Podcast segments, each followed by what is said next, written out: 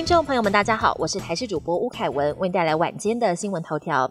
国内今天新增一点六万例本土个案，创下五月一号以来新低点，但新增两例 BA. 点五本土个案，其中一例南部船厂人员五月曾经确诊，七月再度出现症状，结果筛检阳性又重复感染，他的两名家人也确诊。而职场框列一百一十八人，有十人阳性，正对相关的确诊者进行病毒基因定序。眼看 BA. 点四跟 BA. 点五威胁增加，边境检疫规定是否还会放宽？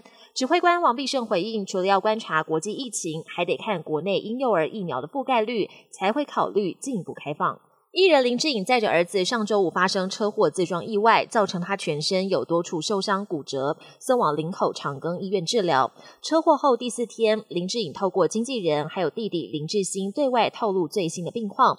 目前他身体持续好转，意识清楚，可以进行简单的对话。后续将进行手术，但碍于隐私不公开手术内容。至于车祸的事发经过，林志兴也透露，林志颖目前还无法将发生的经过拼凑起来。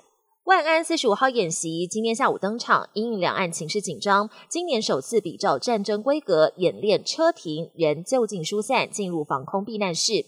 原本中央只选择北市一个理事办，市长柯文哲却要求扩大全市举办。致辞时更大酸中央防空演习要落实，不是只喊抗中保台。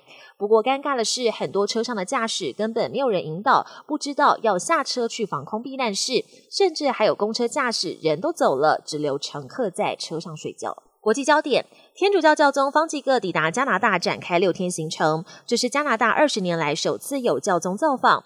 方济各行前就不断强调，这是一场忏悔之旅，要代表教会向当地的原住民道歉。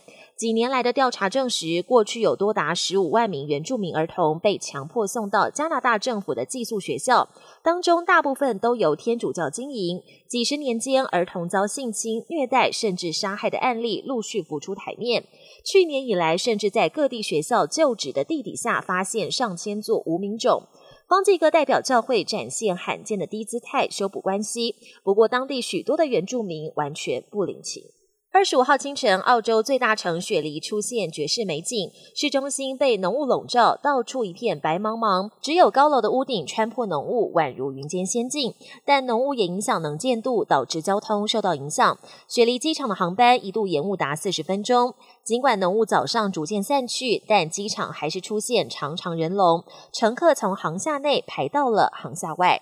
在南韩有花式滑冰女王之称的金妍儿，二十五号宣布十月即将步上红毯，对象是小她四岁的声乐家男友。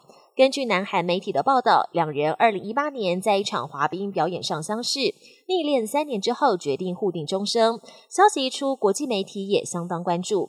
本节新闻由台视新闻制作，感谢您的收听。更多新闻内容，请锁定台视各节新闻与台视新闻 YouTube 频道。